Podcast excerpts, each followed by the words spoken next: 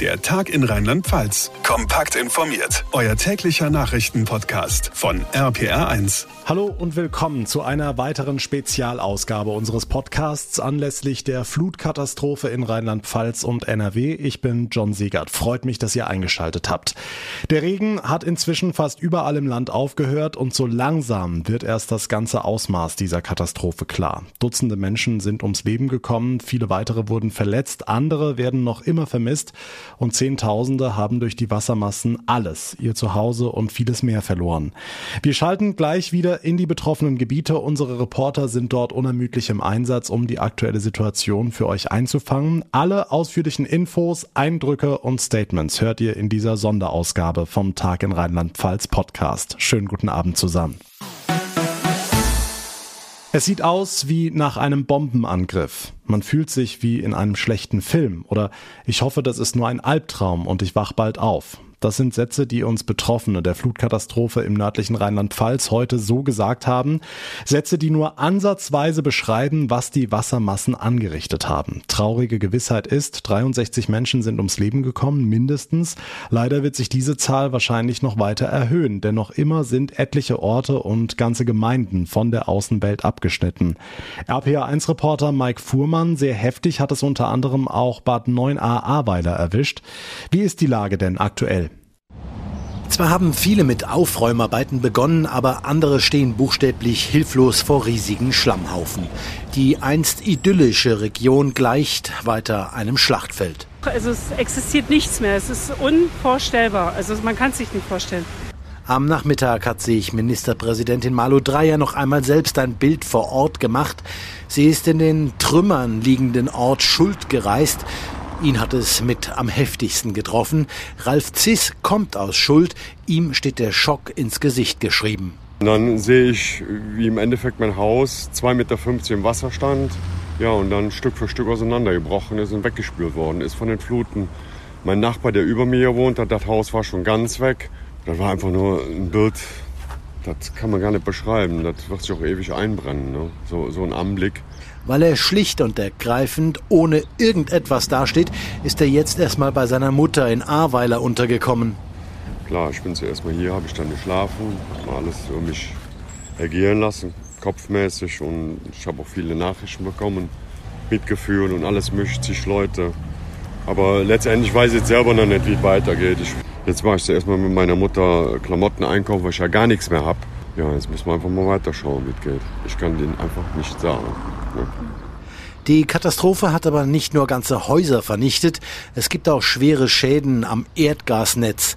Das komplette Stadtgebiet von Bad Neuenahr-Ahrweiler sowie mehrere Orte in der Grafschaft sind laut Marcello Peerenbohm, dem Sprecher der Energieversorgung Mittelrhein, von der Versorgung abgeschnitten in Bad Neuenahr-Ahrweiler ist eine unserer Gasleitungen komplett gerissen. Also die hängt da quasi wild herum.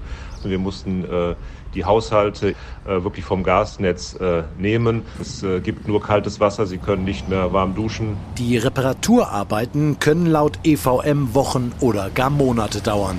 Um schnellstmöglich das Chaos zu beseitigen, gibt's Unterstützung von der Bundeswehr. Panzergrenadiere wurden hierher verlegt. Sie sollen mit schwerem Gerät in den besonders betroffenen Teilen mithelfen. Mike Fuhrmann für uns in Bad 9a Ahrweiler. Doch nicht nur im Norden von Rheinland-Pfalz haben die Wassermassen eine Spur der Verwüstung hinterlassen. Auch im Süden von NRW haben sich heute sehr dramatische Szenen abgespielt. RPA1-Reporter Marius Fraune. In Erftstadt hat es gewaltige Erdrutsche gegeben. Ja, mehrere Häuser und Teile der historischen Burg sind hier eingestürzt. In dem betroffenen Gebiet klaffen riesige Erdlöcher. Das sind gewaltige Massen, die vom Wasser einfach weggespült wurden. Auch Teile der A1, also der Autobahn, sind einfach in die Erft gestürzt. Dementsprechend unübersichtlich ist die Lage auch noch. Die Behörden sprechen von mehreren Toten, aber genau kann man das noch nicht sagen. Das Tückische, die Flut kam hier verdammt schnell. Es habe kaum Zeit gegeben, die Menschen zu warnen, heißt es vom Kreis. Zum Teil seien Menschen in Autos auf überfluteten Straßen eingeschlossen worden. Eine katastrophale Lage, sagt der Landrat, die die Einsatzkräfte hier immer noch nicht komplett überblicken können. Hm, zumindest etwas entspannt hat sich die Lage ja im Kreis Euskirchen an der Steinbach-Talsperre. Dort drohte das Wasser ja die Staumauer zu durchbrechen. Ja, und droht es theoretisch auch immer noch. Also Entwarnung gibt es noch nicht, aber die Lage ist stabil, heißt es vom Kreis. Bei der Überprüfung des Dammes mit einer Drohne seien keine kritischen Risse gefunden worden, sagte eine Sprecherin. Das Grundabflussrohr der Talsperre ist allerdings immer noch verstopft. Um Druck aus der Anlage zu nehmen, pumpen Einsatzkräfte weiter Wasser heraus. Mehrere Orte unterhalb der Talsperre waren gestern ja vorsichtshalber evakuiert worden. Der Kreis Euskirchen appelliert an die Bewohner, hier noch nicht in die Häuser zurückzukehren. Wie gesagt, noch gibt es keine endgültige Entwarnung. Die Infos von Marius Frauner. Die Menschen warten weiter darauf, dass die Wassermassen ablaufen. In Kordel ist man dagegen ein kleines Stückchen weiter. RPA1-Reporterin Sarah Brückner für uns vor Ort. Sarah, in Kordel laufen nämlich schon die Aufräumarbeiten. Ja, ihr könnt es hier hinter mir sicherlich hören. Das sind die Pumpen, die hier seit Stunden durchlaufen und das Killwasser aus den Kellern pumpen. Hier in Kordel hat es insbesondere die Straßen rund um den Bahnhof entlang der Kill getroffen. Das Wasser stand hier gestern zwischenzeitlich gut 1,80 Meter hoch auf den Straßen. Und hier sind jetzt quasi alle Menschen aus Kordel zusammen mit Feuerwehr, THW und Bundeswehr auf den Beinen, schippen Schlamm, helfen beim Keller leerräumen. Hier bei mir ist der Kordeler Bürgermeister Medat Roth. Herr Roth, Sie haben eben gesagt, Sie sind seit fast zwei Tagen wach. Können Sie noch mal beschreiben, was die die Überschwemmung hier für Spuren hinterlassen hat. Sie müssen sich vorstellen, über 200 Häuser sind hier von der, von der Hochwasserwelle getroffen. Alles kaputt. Kommt noch hinzu, viele umgestürzte Öltanks. Und dann müssen wir auf die Spezialkräfte und Spezialfirmen warten. Ab Montagmorgen. Die werden aber das nicht an einem Tag, auch nicht in fünf Tagen schaffen. So viel ist hier kaputt gegangen. Ja, und das Problem mit der Menge an ausgelaufenem Heizöl wird die gesamte Region noch lange beschäftigen. Denn genau das Gleiche ist in Trier-Ehrang und vielen Ortschaften in Eifel und Vulkaneifelkreis passiert. Rund um Trier laufen inzwischen die ersten Aufräumarbeiten, so auch bei RPA1-Reporterin Sarah Brückner in Kordel. Vielen Dank. Stündlich werden weitere Opfer aus den Trümmern geborgen. Aktuell sind wir bei 63 Toten und irgendwo im Kreis Ahrweiler, wo es am schlimmsten ist, habe ich den Innenminister am Telefon erreicht, Roger Levens. Herr Levens, müssen wir befürchten, dass es mehr Tote werden?